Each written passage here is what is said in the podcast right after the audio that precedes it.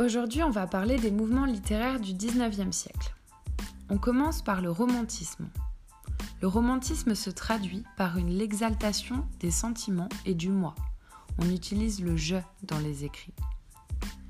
On parle de mal du siècle, parce qu'il y a beaucoup de sentiments de douleur et de mélancolie.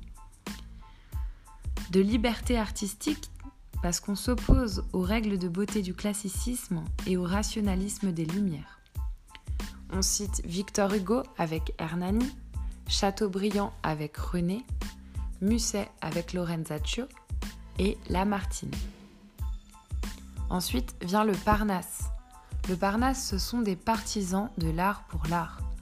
La poésie ne doit pas être utile, sa seule raison d'être est la beauté. On cite le comte de l'Isle, Théophile Gautier, ainsi qu'Hérédia. Le réalisme. Le réalisme est contre l'idéalisation de la réalité. Il tente de représenter le réel le plus objectivement possible, de façon neutre et parfois impersonnelle. On peut citer Balzac avec le père Goriot, Flaubert avec Madame Bovary, Stendhal avec le rouge et le noir, ainsi que Maupassant.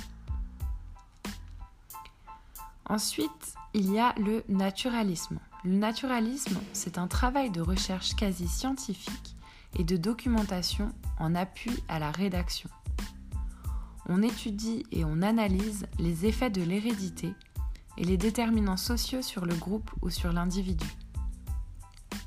On cite évidemment Zola avec les Rougon-Macquart, Maupassant et les frères Goncourt. Pour finir, on va parler du symbolisme. Le symbolisme, c'est un mouvement littéraire qui envisage le monde dans son mystère. Au moyen de symboles, on suggère plutôt que de nommer. Ils sont très soucieux de la musicalité d'un texte. On peut citer Verlaine avec Poème saturnien, Rimbaud avec Illumination, Baudelaire avec Les fleurs du mal, ainsi que Mallarmé avec son recueil poésie.